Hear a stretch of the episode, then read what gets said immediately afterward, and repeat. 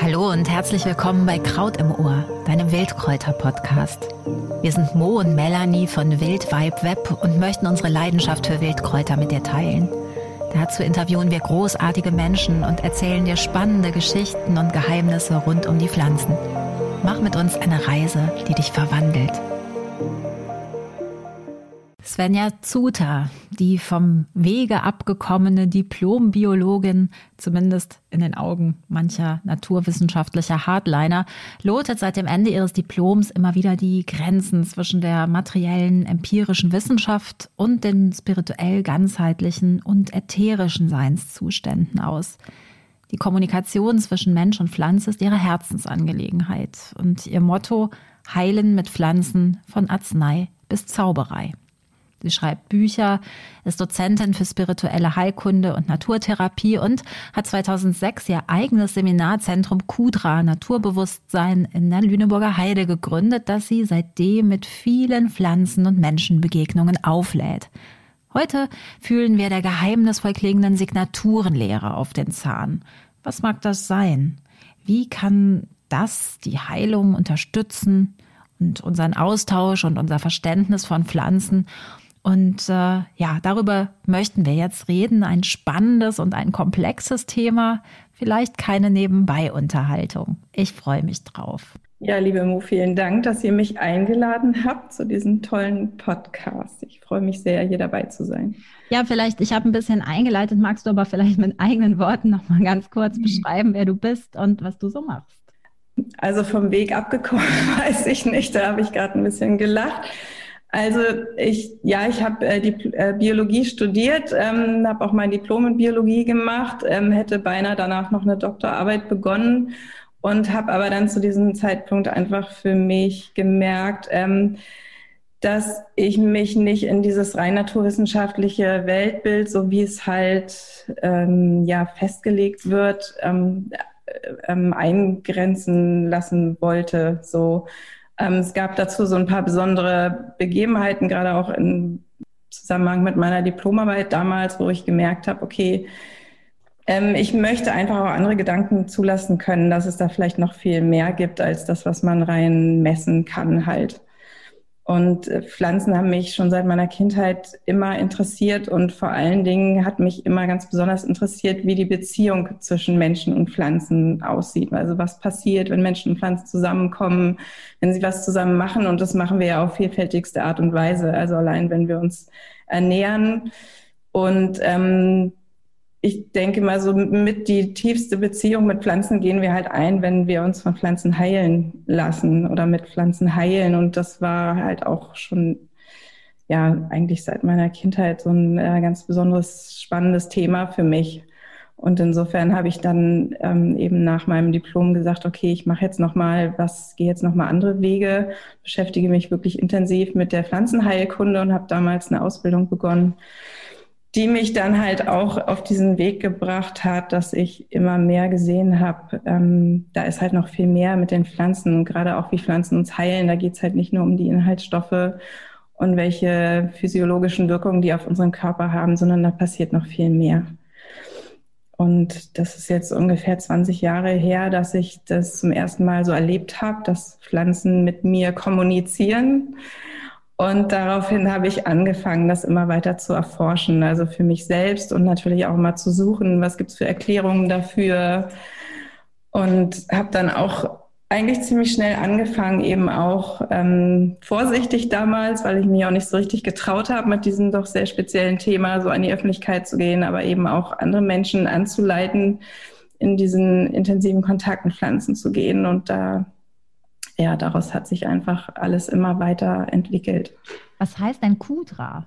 Das werde ich oft gefragt. Also ähm, Kudra ist letzten Endes, habe ich aus einem Buch entnommen, ähm, das heißt Panaroma und ist von Tom Robbins und das hat mir jemand geschenkt, als ich damals dabei war, ähm, eben hier dieses Seminarhaus ähm, mit Leben zu füllen und ich immer noch nach einem Namen gesucht habe. Und in diesem Buch kommt eine ähm, eine Person vor, eine Frau, die Kudra heißt und auch ein Parfum, was Kudra heißt. Und in diesem Roman, ähm, der ist letztendlich sehr philosophisch, geht es halt auch ganz viel darum zu gucken, dass nicht alles, wovon wir denken, dass es so sein muss, auch immer so sein muss, sondern dass man eben auch gewisse Grenzen überschreiten kann. Das ist eine sehr schöne Überleitung äh, eben zu dem Thema Pflanzensignaturen, ihr Wesen und ihr Wert. Ähm, das klingt erstmal sehr geheimnisvoll. Kannst du äh, kurz beschreiben, was da sich hinter verbirgt? Also ähm, Pflanzensignaturen, das leitet sich eigentlich einfach her vom Wort. Ähm, die Signatur ist das Zeichen und äh, also es kommt aus dem Lateinischen und das, letztendlich geht es darum, die Zeichen der Natur zu lesen. Also man kann auch so schön sagen, ähm, es geht darum, im Buch der Natur zu lesen. Und du sagst, dass die Signaturenlehre viel zur Heilpflanzenerkenntnis beiträgt und als Grundlage der traditionellen Pflanzenheilkunde gelten kann. Wie kommst du da drauf? Naja, wenn, also wenn wir selber die Pflanzen auch wirklich intensiv wahrnehmen mit allen ihren Zeichen, die wir mit allen unseren Sinnesorganen wahrnehmen können. Also wir können die Pflanzen ja sehen in allen ihren Einzelheiten, wir können sie riechen, wir können sie fühlen, wir können sie schmecken und wir können sogar manchmal auch was hören in Zusammenhang mit den Pflanzen. Ähm, ähm, dadurch können wir die Pflanze einfach viel ganzheitlicher erfassen. Das ähm, hilft uns halt auch, die Heilkraft der Pflanzen auf einer ganzheitlichen Ebene ähm, zu begreifen, zu fühlen. Und vor allen Dingen, ähm, wie gesagt, nehmen wir ja mit unseren Sinnesorganen wahr und das heißt, es hat auch immer was mit uns zu tun, wie wir das wahrnehmen. Also es bringt uns auch dazu, ganz intensiv uns unsere Beziehung ähm, mit den Pflanzen ähm, deutlich werden zu lassen. Aber hat das nicht auch viel damit zu tun, dass da so ein ganzes kosmologisches Weltensystem hintersteckt? Also du beschreibst, ähm, genau das habe ich noch gar nicht erzählt, Sprache der Pflanzenwelt war das erste Buch. Ähm, das heißt Begegnung mit der Pflanzenseele, Signaturenlehre und ganzheitliche Pflanzenheilkunde. Das ist, ich glaube, aus dem Jahr 2010, ne? Ja. Genau. Ähm, und da beschreibst du eben sehr anschaulich die Verbindung zwischen Pflanzen und Planeten und sogar Organen. Und ähm, ja, wie sich das dann, kommen wir gleich, glaube ich, noch drauf, auf ähm, Heilmöglichkeiten auswirkt. Magst du da noch mal kurz was zu sagen? Das ist halt das, was uns historisch bekannt ist. Also am äh, bekanntesten ist uns sicherlich Paracelsus in dem Zusammenhang, der viel die Pflanzen so beschrieben hat. Ähm, diese Zuordnung zu den Planetenarchetypen, sage ich immer gerne, das ist ein System, ähm, quasi eine Weltanschauung letztendlich, die helfen kann, diese Wahrnehmung, die wir an den Pflanzen haben, zu, ähm, zu strukturieren und ähm, ja, vielleicht einfacher zu verarbeiten. Das ist aber nicht, also nicht zwingend notwendig. Wenn man die Zeichen der Natur deuten will, dann geht es vor allen Dingen darum, immer sich selber zu fragen, okay, wenn ich jetzt eine rote Blüte oder eine gelbe Blüte sehe, was macht das eigentlich mit mir? Was löst das in mir aus? Also ich müsste nicht diese Zuordnung zu den Planeten ähm, kennen. Aber es ist durchaus ein System, was sehr, sehr hilfreich ist und womit ich mich auch sehr intensiv auseinandergesetzt habe. Genau, also das heißt, ich kann eine Signatur erahnen oder erspüren, ohne sie wirklich akademisch zu wissen. Also das ist eben nicht die Voraussetzung. Andererseits sagst du aber eben, äh, dass wenn ich zum Beispiel die Mondkraft einer Pflanze nutzen möchte, dann heißt das, äh, ja, was heißt das? Ja, das ist jetzt in der Tat dann sehr komplex. Also wenn man, äh, wenn man so arbeiten will, muss man natürlich erstmal die Bedeutung von diesen Planetenarchetypen kennen. Also das sind sieben. Ähm, das ist Mond, Merkur, Venus, Mars, Jupiter, Saturn und die Sonne. Sind natürlich auch jetzt gar nicht alles Planeten, aber wir zeichnen das jetzt mal vereinfacht so. Ähm, das sind, das ist, das sind, ich sage immer gerne, das sind so die Buchstaben, in denen das Buch der Natur geschrieben ist, wenn man denn so will. Ne? Und es sind halt nur sieben Buchstaben und insofern haben die alle eine sehr komplexe Bedeutung. Das sind eigentlich Bedeutungsfelder jeweils. Dann ist es noch so, dass jede Pflanze natürlich unendlich viele Zeichen hat. Wir können alles an der Pflanze ähm, betrachten und wahrnehmen. Ne? Wir können ihre Blüte wahrnehmen, wir können ihre Früchte wahrnehmen, wir können äh, sehen ihre ganze Gestalt. Also ist sie aufrecht oder niederliegend, ähm, ist sie groß, ist sie klein. Wir, wir haben auch die Wurzel und, ähm, und so weiter. Und dann natürlich erscheint die Pflanze ja jeweils im, im Jahreslauf ganz unterschiedlich, in ihrer eigenen Entwicklung ganz unterschiedlich. Wenn sie jung ist, wenn sie Keimblätter hat zum Beispiel, hat sie ganz andere Signaturen möglicherweise, als wenn sie als adulte Pflanze, als erwachsene Pflanze dann da ist. Dann verändern sich Pflanzen auch in Bezug natürlich auf die Umgebungsverhältnisse. Also je nach Wetter gibt es Pflanzen, die ihre Blüten schließen, wenn es regnet, oder die ihre Blüten nach der Sonne ausrichten. Dann gibt es Interaktionen mit anderen Pflanzen. Also ist die Pflanze eher eine, die alleine wächst oder wächst sie gerne in Gruppen oder sogar mit anderen Pflanzenarten zusammen. Ähm, was ist sie, wie ist sie in Interaktion mit Tieren, die sie bestäuben oder die an ihr fressen? Ähm, wie ist ihre Beziehung zum Menschen? Also lässt sie sich leicht kultivieren oder nicht? Ähm, das waren jetzt so ein paar Sachen, da gibt es dann noch viel mehr. Ja, auch nach Tageszeiten. Manchmal unterscheiden sich die Pflanzen in, ihrem, in ihrer ganzen Erscheinung. Und dann hat, ist es nie so, dass eine Pflanze jetzt nur Mondsignaturen hat oder nur Mars-Signaturen hat, sondern natürlich ähm, ganz unterschiedlich. Und insofern ist es eine wahnsinnig komplexe Angelegenheit, die Signaturen einer Pflanze zu deuten. Also das betone ich auch immer gerne, weil die Signaturenlehre oft sehr missverstanden wird und auch sehr kritisiert wird. Ähm, dann werden da immer so Beispiele ran zitiert. Ja, früher hat man geglaubt, dass blaue Pflanzen gut für die Augen sind und gelbe Pflanzen gut für die Leber sind. Oder herzförmige Blätter darauf hindeuten, dass es eine Pflanze ist, die gut fürs Herz ist. Ähm, das ist so eine Versimplifizierung, die der Signaturenlehre an sich überhaupt nicht gerecht wird. Und da gehört halt, wie gesagt, schon so ein bisschen was dazu, dann wirklich auch im Buch der Natur lesen zu können. Äh, würde es denn helfen, damit mehr, äh, also eine, ähm, die Heilung einer Krankheit zu befördern? Also würden wir besser heilen, wenn wir mehr auf die Signaturenlehre achten würden? Schöne Frage. Ähm, auf jeden Fall. Heute ist es ja so, in der rationalen Phytotherapie wird wirklich nur auf die Inhaltsstoffe eingegangen und welche Wirkungen die auf unseren Körper haben. Pflanzen machen ja aber viel, viel, viel, viel mehr mit uns.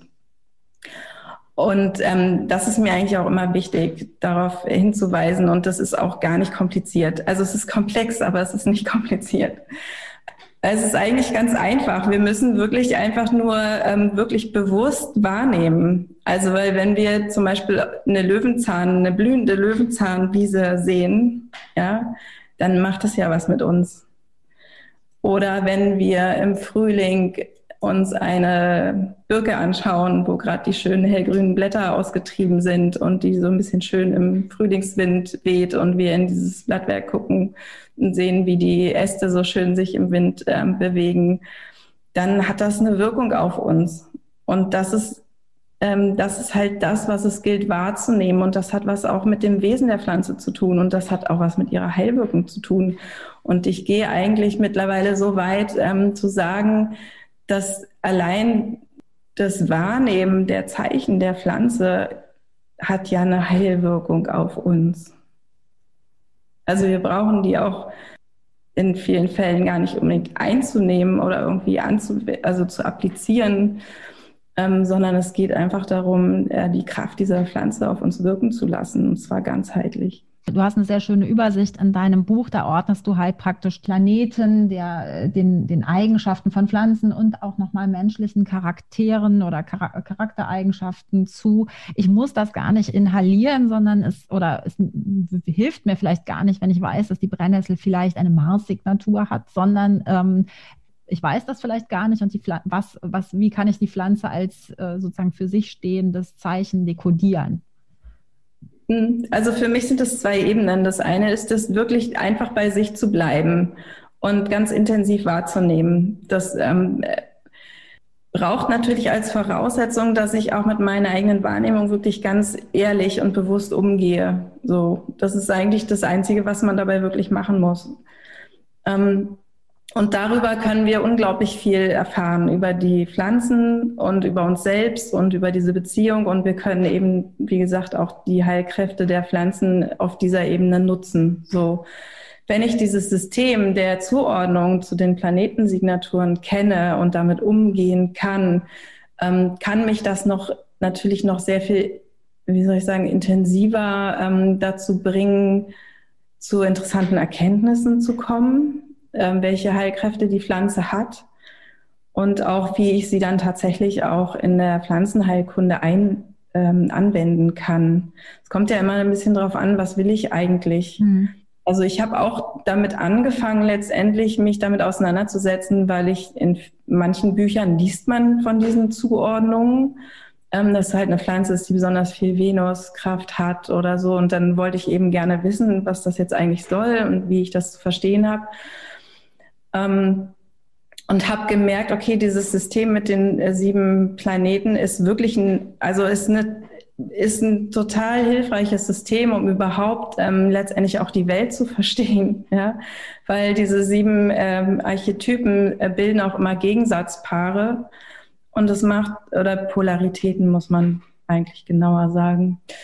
Und es macht total Sinn, ähm, da wirklich einzusteigen, weil, weil, ja, weil es hilft, die Welt zu erklären und wie wirklich, wie auch diese Polaritäten immer sich gegenseitig bedingen und wie es wirklich all diese Kräfte irgendwie braucht. Also die sind einfach alle da und es ist auch gut so und so ist es einfach.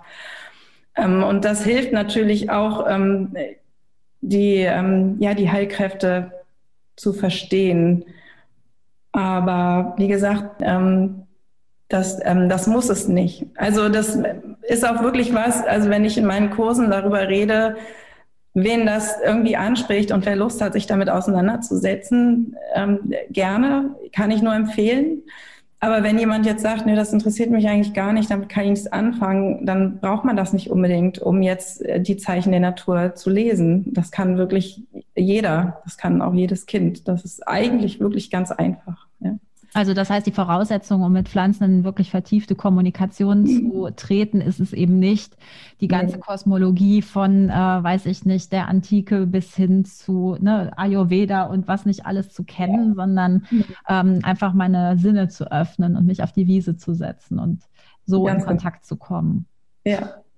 Okay, aber ich fand das eben sehr spannend, äh, weil es ja auch eben so eine Systematik ähm, darstellt und ähm, wusste zum Beispiel auch nicht, dass wenn ich räuchere, dann eine bestimmte Pflanzen, äh, Planetenkraft sozusagen habe, anders als wenn ich jetzt einen Ölauszug mache. Also auch was ich mit Pflanzen mhm. ja auch täglich tue, hat scheinbar in dieser ähm, archetypischen Ordnung einen Platz. Und das war mir tatsächlich gar nicht so klar. Und dann denkt man ja immer, okay, ich weiß es nicht, aber ist es jetzt schlimm? Aber wenn du sagst, es ist nicht schlimm, dann ist es auch beruhigend.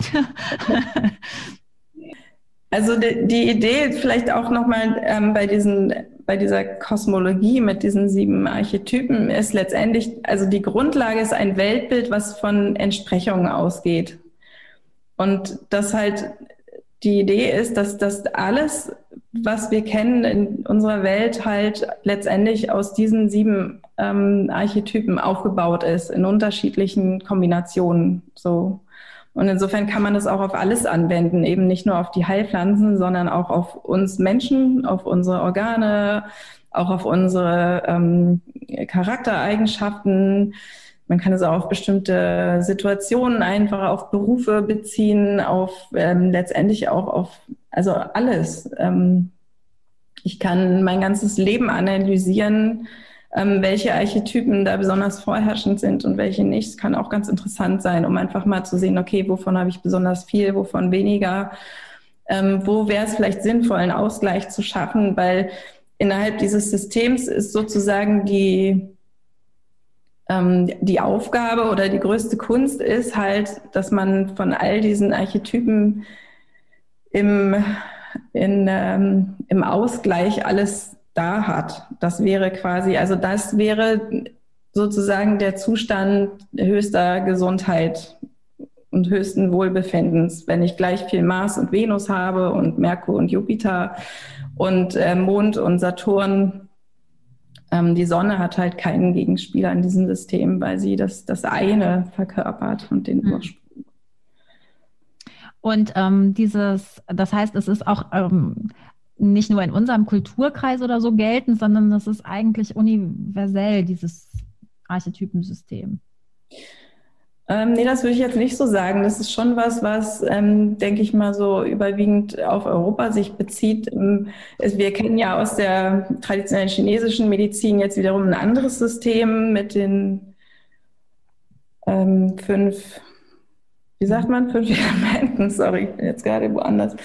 Ähm, oder aus dem Ayurveda, ähm, diese Kapha, Pitta und Vata. Da, da sehen wir schon, das sind, ähm, das ist ja auch eine andere Anzahl. Und ähm, das sind, also ich kenne viele Menschen, die versucht haben, diese Systeme mit den sieben Planetenprinzipien in Einklang zu bringen, wiederum mit diesen aus anderen Kulturen. Das funktioniert nicht wirklich, macht wahrscheinlich auch keinen Sinn. Also man muss ja auch bedenken, dass einfach, das ist ja, also das ist ja irgendwann mal entstanden aus der Beobachtung der Natur. Und die zeigt sich ja ähm, je nach Klima und geografischen Verhältnissen und so weiter und auch der Kultur, die sich rausgebildet hat an einem bestimmten Ort, einfach unterschiedlich. Und die sieben Planetenarchetypen zeigen vor allen Dingen eigentlich so, also ich stelle es immer gerne dar, dass das alles so Entwicklungs-, also dass sie verschiedene Stadien in Entwicklungsprozessen zeigen. Und ich glaube, dass das schon für unseren Standort hier ähm, besonders passend ist, weil wir in unserer Klimazone ja auch diesen Wechsel der Jahreszeiten wirklich sehr, sehr deutlich haben. Immer wieder dieses Werden und Vergehen wird uns jedes Jahr sehr deutlich vor Augen geführt. Und natürlich zeigt sich sowas zum Beispiel am Äquator oder so auf eine ganz andere Art und Weise. Ja, also du ähm, beschreibst immer wieder eben, und das habe ich jetzt mitgenommen, dass äh, diese, äh, also wie man mit Pflanzen in Kontakt kommen kann. Vielleicht kommen wir da doch nochmal gleich ein bisschen näher drauf zu sprechen. Und ähm, ich bin aber jetzt, wie gesagt, nicht äh, gebucht auf die Signaturenlehre als akademische Setzung, dass ich ne, das verstehen muss, um überhaupt mit Pflanzen in Kontakt zu kommen. Ja, vor allen Dingen kann ich zu wirklich tiefen Erkenntnissen kommen, auch über das Wesen der Pflanzen, aber letztendlich auch über, über das Leben und die Welt überhaupt. Also wie, wie alles so zusammenhängt. Das zeigt sich ja auch darin, vielleicht ein kleiner, ähm, kleine Schlaufe noch. Ähm, die, diese Archetypen sind ja nach Planeten benannt, aber die Planeten sind ja letztendlich auch nach Göttergestalten äh, benannt aus der antiken Mythologie. Und wenn man sich mit der Mythologie beschäftigt, wiederum ähm, hilft uns das total, auch wieder diese Archetypen zu verstehen. Also das hängt alles miteinander zusammen. Genau. Ja, das finde ich halt auch so spannend, weil ich ja auch einen kulturwissenschaftlichen Hintergrund habe und das total irre finde, wie viel wir auch wieder vergessen und ähm, ja, dass das einfach nicht so, so präsent ist. Und ich glaube halt auch, dass einen das viel mehr verbindet, also ne, mit meinen eigenen Wurzeln, mit der Kultur, in der ich groß geworden bin und dass ich darüber natürlich auch viele Erkenntnisse über mich selber erlangen kann. Also das Gibt es denn die Möglichkeit, also du, du baust ja äh, oder du hast ja Kurse, die du im, im Angebot hast und diese Kurse bauen auch in so einer Art Spirale immer wieder aufeinander auf. Ähm, wo sind da diese Signaturen angesiedelt? Kannst mhm. du da noch was zu diesem System sagen, um einfach auch zu vermitteln, wo man dich finden kann und, und wie man das bei dir und wo und wann man es sozusagen lernen kann? Naja, eigentlich steht es schon ziemlich am Anfang. Ähm, also das, ähm, die Signaturenlehre kommt immer quasi in dem, zweiten oder in dem äh, Kurs, zweiten Kursteil vor, beziehungsweise in dem ersten Aufbauseminar. Ähm, davor gibt es aber immer, ist mir wichtig, dass es ein Einführungsseminar gibt, wo es erstmal so eine Basis geschaffen wird, sich überhaupt einzulassen auf so ein anderes Weltbild, in dem wir erkennen, wie sehr wir in Beziehung stehen zu der äußeren Natur und ähm, wo wir auch merken, wie wichtig es ist, unsere innere Natur wirklich kennenzulernen und dass es äh, zwangsweise miteinander zusammenhängt. Also wir können in der Natur im Außen eigentlich nichts erkennen, wenn wir nicht auch unsere innere Natur erkennen und zwar wahrhaftig und ehrlich. Und insofern ist das immer auch eine Reise zu sich selbst, wenn man die Natur im Außen äh, bewusster und intensiver wahrnehmen möchte und da in Kontakt treten will.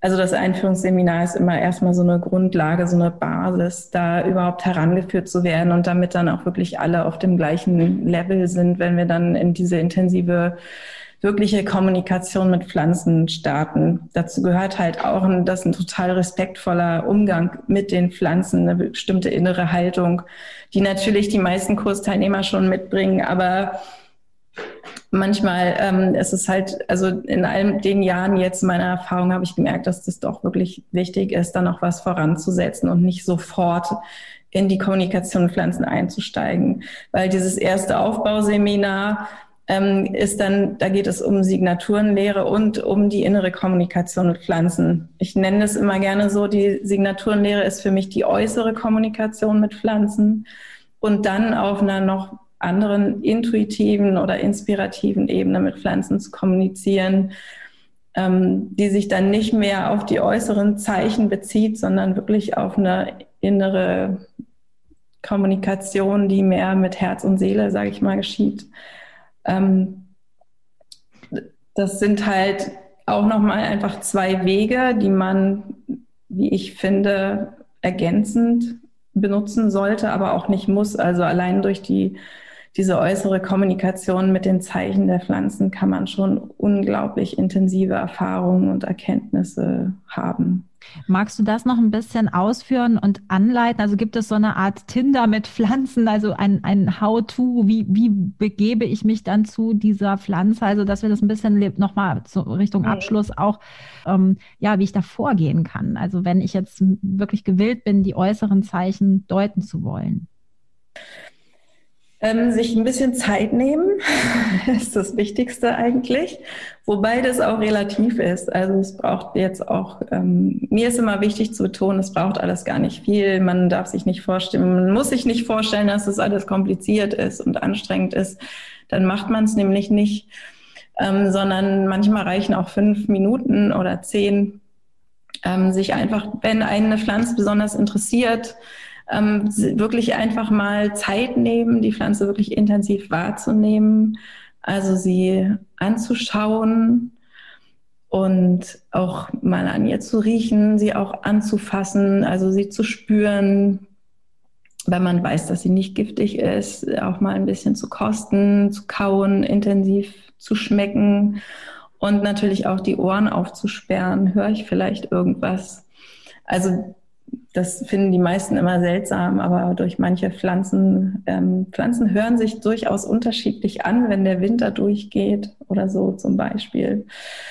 Naja, also das einfach alles intensiv auf sich wirken lassen oder auch nicht unbedingt alles, sondern gucken, was interessiert mich ganz besonders, also was ähm, ähm, fällt mir besonders ins Auge, was erregt irgendwie meine Aufmerksamkeit, weil man kann auch gar nie alles an einer Pflanze wahrnehmen. Das ist einfach viel zu viel. Wir entscheiden ja immer, was wir wahrnehmen und was nicht. Also ähm, das kann man auch wirklich ganz spielerisch machen, das völlig ohne, ohne Zwang und Druck. Das tut der dem ganzen Sache sowieso nicht gut. Und das Beste ist immer, also so leite ich das gerne an, am Anfang erstmal wirklich einfach zu gucken, wie ist es? Das zu beschreiben auf einer reinen sachlichen Ebene. Also ich empfehle auch immer, ein Notizbuch mitzunehmen und das wirklich auch aufzuschreiben, weil das ist dann intensiver, als wenn man das einfach nur so äh, alles so im Kopf behält. Außerdem ist es gut, wenn man die Dinge aufgeschrieben hat, dann hat man sie einmal so für sich ähm, festgehalten und dann kann man sich wieder öffnen für neue Erfahrungen. Das ist einfach besser, als wenn man immer denkt, ach, ich kann mir das alles merken. Also erstmal auf dieser Ebene einfach der Beschreibung, wie ist es? Und dann weiterzugehen und sich zu fragen, was macht es mit mir? Was löst es in mir aus? So. Ähm, man kann auch in so eine Ebene geben, dass man, dass man nach Vergleichen sucht. Also das, was ich sehe oder rieche, das erinnert mich an das oder das sieht für mich ähnlich aus wie. Und dann kommt man nämlich auf diese Ebene, dass man ähm, sich zu deuten ja, es kann auch immer sehr hilfreich sein, eben tatsächlich einfach darauf zu achten, was fällt mir heute ganz besonders ins Auge, das dann zu beschreiben und auch sich zu fragen, was macht das mit mir. Und hinterher kann man dann sogar so weit gehen, eben auch zu gucken, ähm, sich zu fragen, okay, warum ist mir aus heute ausgerechnet in diesem Moment jetzt ausgerechnet diese Besonderheit an der Pflanze aufgefallen. Weil wenn ich äh, eine Stunde später gehe oder ein paar Tage später mir die gleiche Pflanze nochmal angucke, fallen mir vielleicht ganz andere Sachen auf. Es hat auch immer was mit der Resonanz zu tun, mit dem, wo stehe ich eigentlich gerade, mit welchen Themen beschäftige ich mich gerade. Und das ähm, kann auch ein Tool sein, ähm, eben sich selbst zu erkennen. So. Und das kann man noch viel weiterführen, dass man eben auf dieser Ebene auch ähm, tatsächlich auch Problemlösungsmöglichkeiten für sich findet, für Themen, die man so mit sich rumträgt. Aber das ist natürlich noch eine One-Way-Kommunikation. Ne? Also ist das schon ein Dialog? Äh, nee, aber ähm, dass ich da bei der Pflanze bin und ihr meine Aufmerksamkeit schenke, ist eigentlich der erste Beginn dessen, dass ich der Pflanze auch was gebe. Und ähm, wenn man das intensiv macht, wird man irgendwie auch merken, dass die Pflanze das durchaus bemerkt und dass da auch was zurückkommen kann das insofern ist, deshalb fange ich immer mit dieser äußeren Kommunikation an. Es ist ja auch letztendlich eine meditative Beschäftigung, sich wirklich so intensiv zu fokussieren auf das, was ich an der Pflanze wahrnehme. Und das kann ein guter Schlüssel sein, um weiterzugehen auf eine andere Ebene mit der Pflanze, halt eine innere Kommunikation aufzubauen. Genau, also das wäre dann schon ein Thema für ein weiteres Interview. Äh, aber Vielleicht abschließend noch die Frage eben, wo dich ähm, unsere Zuhörerinnen finden können und äh, ja, wie eben dieses Thema Seminare und Vermittlung von Pflanzenkommunikation bei dir angesiedelt ist und was man eben da jetzt als Angebot buchen kann sozusagen.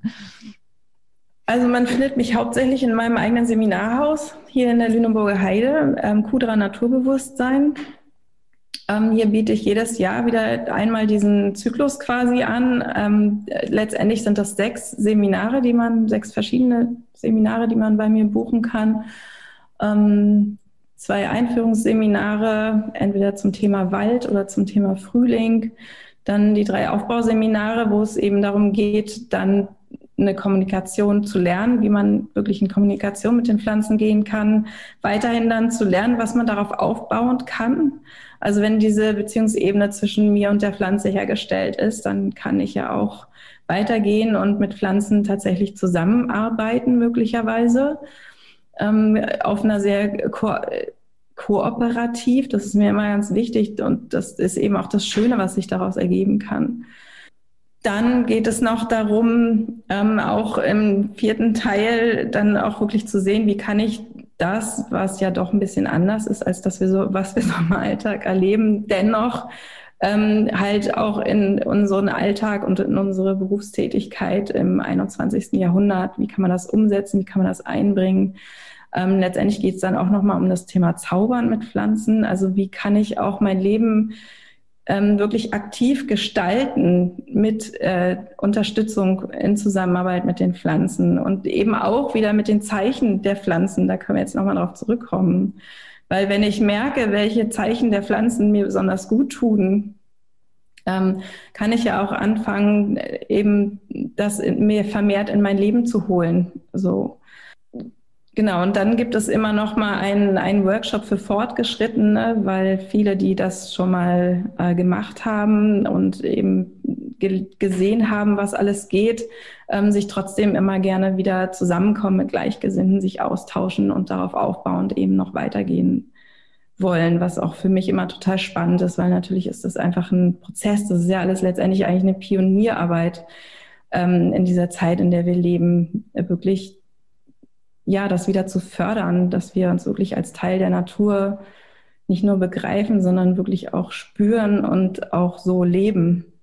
Das liegt mir wirklich auch sehr am Herzen. Ich würde mich sehr freuen, wenn ich manche Zuhörer dafür begeistern kann, halt im Buch der Natur zu lesen und daraus auch was Schönes ähm, entstehen zu lassen nee, ich wollte nur noch mal sagen, bevor man im Buch der Natur liest, kann man eben bei deinen Büchern, ich finde auch gerade die Sprache der Pflanzenwelt ein sehr anschauliches Buch, ähm, das, was wir heute ähm, angerissen haben, was auch sehr eben, ja, wie du sagst, ähm, komplex, aber nicht kompliziert, aber dennoch ein anderes Weltbild befördert.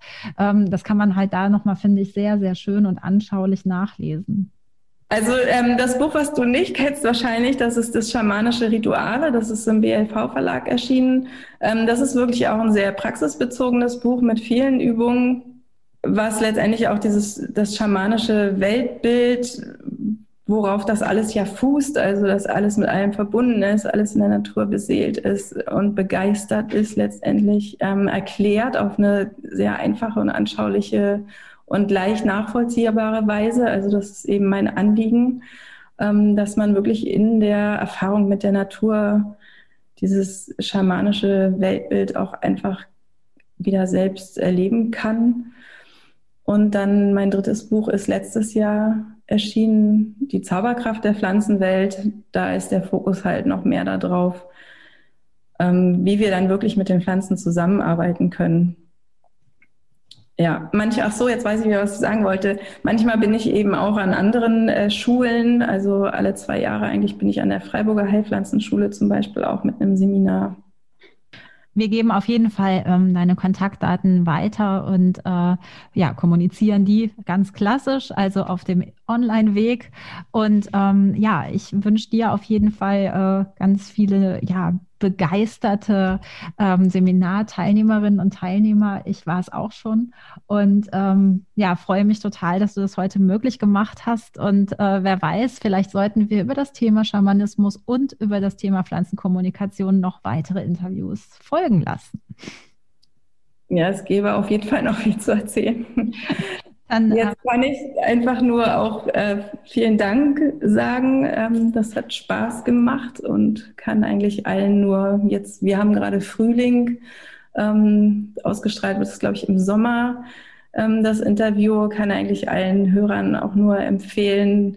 Geht einfach raus und ähm, genießt einfach, was die Pflanzen uns erzählen und was sie uns vermitteln und äh, wie sie uns eben einfach auch mit ihrer, allein mit ihrer Erscheinung so viel ähm, ja, mitgeben können und schenken. Du hattest noch nach einer Übung gefragt, mir fällt noch was ganz Einfaches ein, jetzt gerade zum Schluss.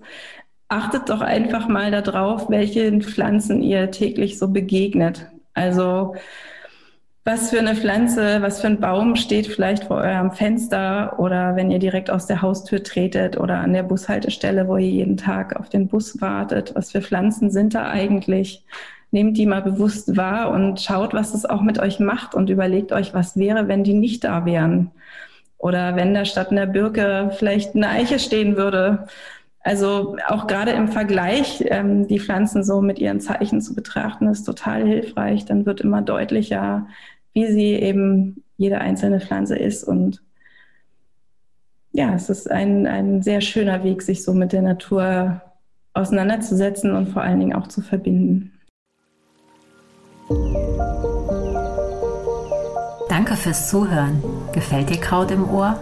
Dann abonniere diesen Wildkräuter-Podcast und empfehle uns weiter. Wir sind Mo und Melanie von Wildweib Web. Kräuterkundiges für die Sinne.